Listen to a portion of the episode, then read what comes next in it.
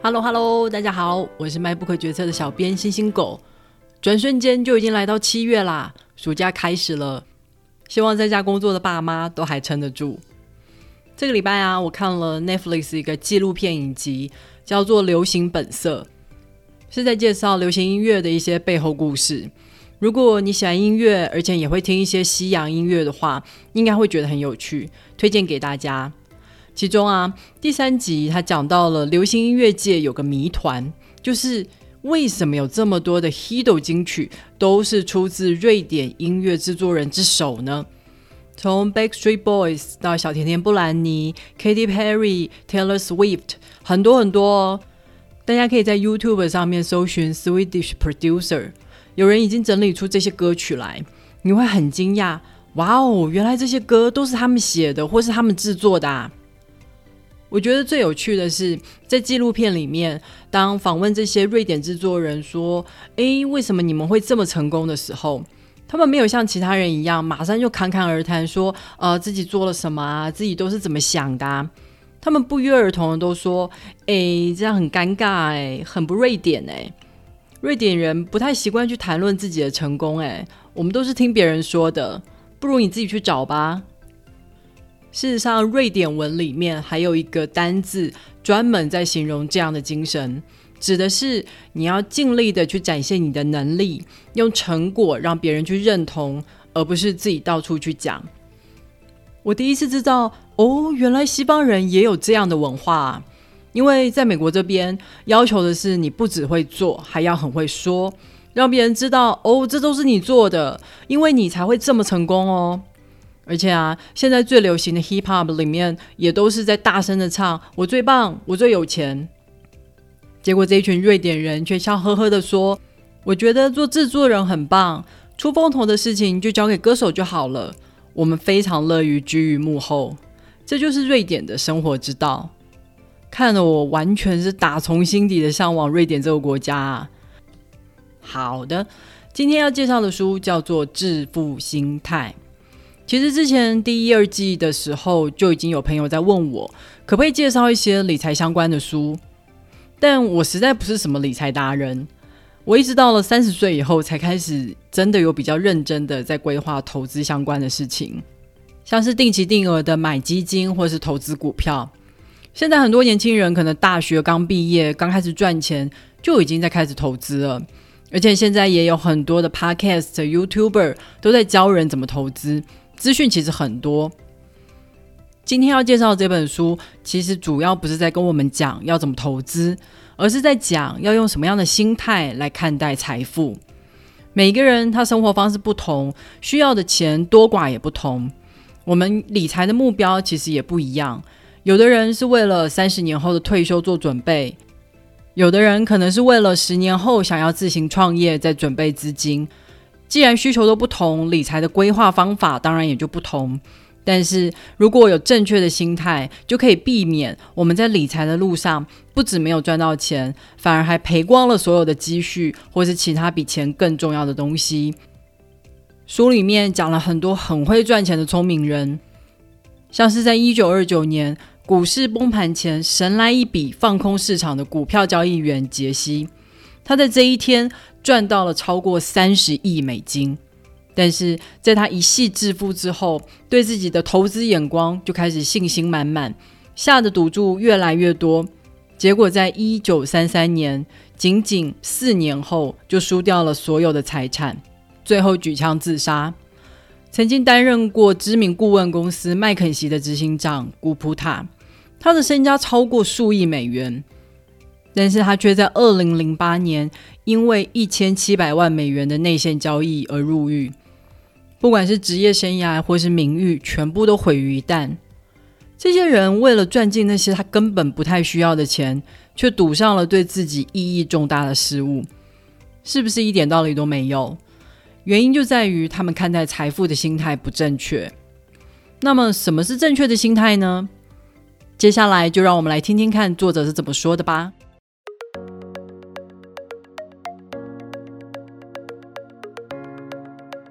当然，在谈怎么理财之前，我们要先谈为什么要理财。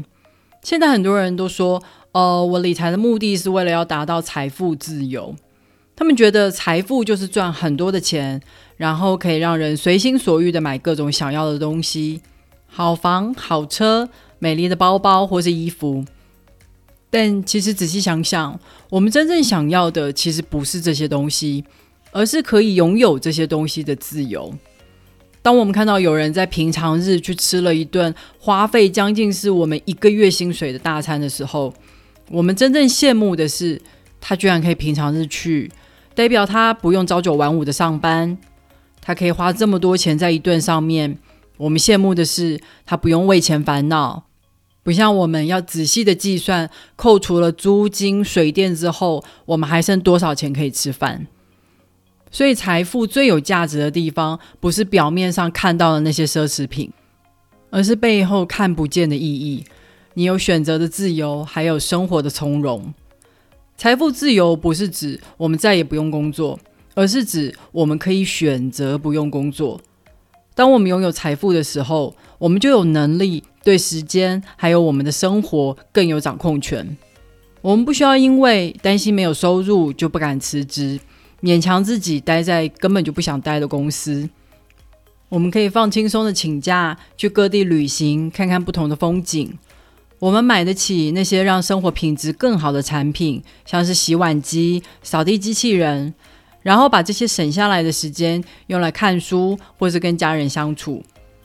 这就是作者所说的自由，就是在你想要的时间，跟你想要的人一起做你想要的事。这也是我们理财的目的。要累积财富，说起来很简单，就是赚的比花的多。所以一堆人拼了命的想办法赚钱嘛。但让我们想想，如果今天有两个人，一个人收入有十万，但他每个月也要花十万；而另外一个人收入是六万，但他每个月只需要花三万。你觉得哪一个人比较容易累积财富？很明显的是后者吧。所以理财不只是要看怎么赚钱，还要看怎么花钱。你能用钱买到最值钱的东西，就是时间。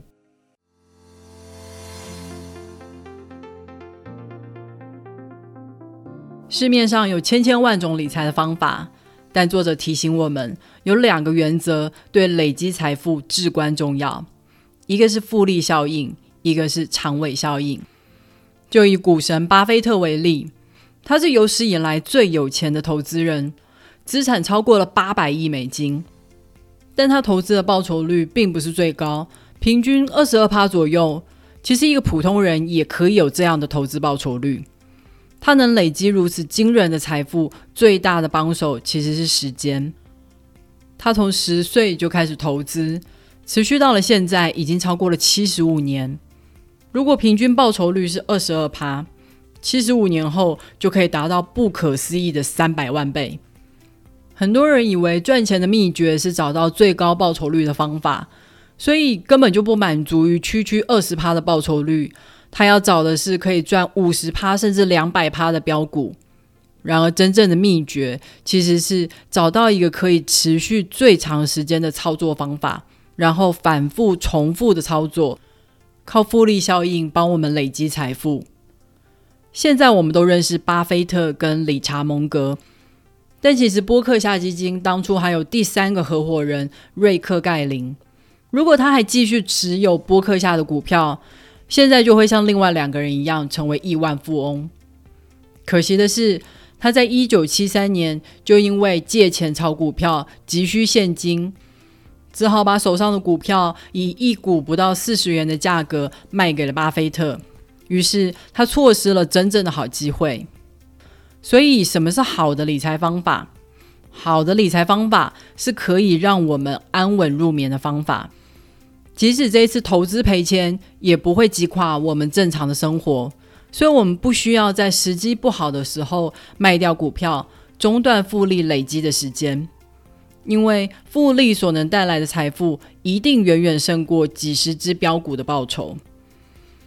纵观巴菲特七十几年来的投资生涯，他肯定投资了上百只股票，但其实真正帮他赚进绝大部分财产的股票，也就那么十来只。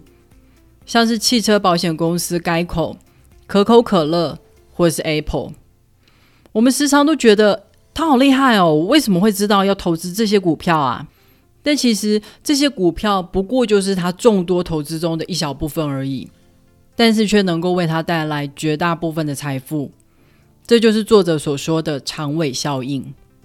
长尾效应随处可见，例如 Apple，它是全世界最值钱的科技公司，它最重要的营收也就来自一个产品 iPhone。亚马逊它也做过手机，不过非常的失败。它还有许许多多不为人知、从不赚钱的产品，但是没有关系，他靠着云端服务还有电商 Prime 的会员，就撑起他惊人的营收。我们不需要当股神，每次都要眼光准确的找到那一只会赚钱的股票。我们可以每次就投资一篮子的股票，只要其中一只成功就好。只要我们能够把握住原则，不去做那些会影响我们正常生活的风险投资，记得分批买进、分散投资，不把所有的钱单压在同一个股票上面，其实我们就有机会享受到长尾效应，累积我们的财富。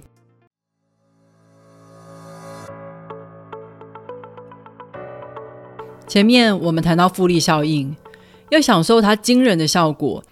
最简单的方法就是长期持有，但其实这件事做起来一点都不容易，因为人很容易恐慌。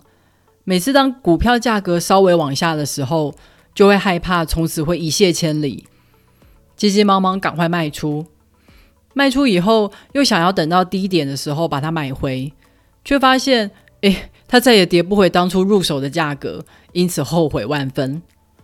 这种频繁的买卖的方法。往往被证明是最徒劳无功的投资方法。市场它从来就不是全然理性的，所以很难避免上下波动。有时候根本也无从解释起为什么会波动。但想要趋吉避凶，的确是一个人性。所以作者就教我们一个可以转换心理的方法。他说：“你就把市场的波动当成未来报酬的入场费与手续费。”所有的收获都不会是免费获得的嘛？如果我们真心相信这只股票的价值跟未来，看好它长期的趋势是上涨的话，那么就把现在短期波动的损失看成是必要的费用。为了享受未来的丰厚报酬，我们要先付钱入场做好，然后付点这个位置的租金，接下来就是耐心的等着好戏上场喽。就拿我自己为例。我去年买了 NVIDIA 的股票，差不多是一股五百三十元的时候，我非常看好它的产品，觉得它短时间内都没有竞争对手。但这只股票就是没有什么起伏，甚至有一段时间还一路跌到了五百以下。结果一年以后，最近它开始涨，一路就涨破了八百。我想，能够持续的抱好一只股票，真的需要一些爱。你要真心的相信他做的东西，才有办法忽视那些市场上没有办法解释的波动。然而，这种相信的力量，有时候也会让我们盲目的去相信事情一定会照着我们预期的方向去进行，因为我们想要这么相信，结果就让我们错失了正确的出场时机，眼睁睁的看着一切化为乌有。这是很多人即使设了停损点，也没有及时卖出的原因。像我有一只股票，跌幅已经超过了五十趴，我都还没有卖出。有的时候，我们甚至还会持续的加码，以为可以把成本摊平，压低损失。这种相信的力量，还让我们脑补很多其实我们并不了解的事情，给我们自己一套合理的解释，让我们继续相信。对，这样做没错。我们把那些我们想做的事情，还有做得到的事情放大，而忽略了那些我们根本无法掌握的部分，像是运气。如果赚钱的话，就觉得嗯，一定是我做对了决定。像是之前我们提到的股票交易员杰西，他抓到了一次放空的操作，大赚了一笔，就相信放空是成功之道，但却忽略了当时。经济萧条的特殊时空背景，所以理财不只是在讲理性的分析，很多时候我们还要克服人性的弱点，像是过度的恐慌或是过度的自信。保持一个稳定、正确的心态，才能长长久久的持续下去。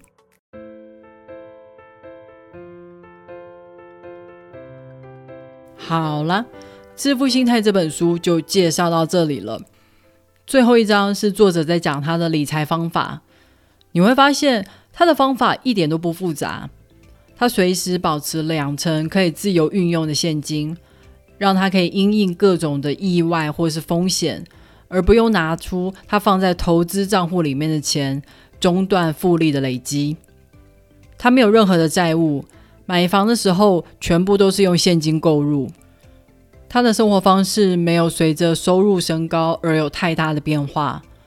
多余的钱，他就继续投入他的投资账户。所以可以想见，随着收入升高，多余的钱一定会越来越多。但是他采用的投资方法也没有太大的变化。以前他还会选股投资，但尽量不会持有超过二十五种股票。现在他越发的简化，把钱全部投入了指数型基金，很简单，对吧？根本就不需要每天看股，需要的是一个好的金钱观。这也正是这本书想要跟我们说的。如果你想要看看这本书的话，别忘了透过 MyBook 决策的导购链接来购买这本书哦。网址是 triple w 点 mybook 点 tw，也别忘了透过 Apple Podcast、Spotify。First Story，还有 YouTube 来订阅 MyBook 决策，你的订阅跟留言就是对我最好的动力。好啦，让我们下个礼拜再会吧，拜。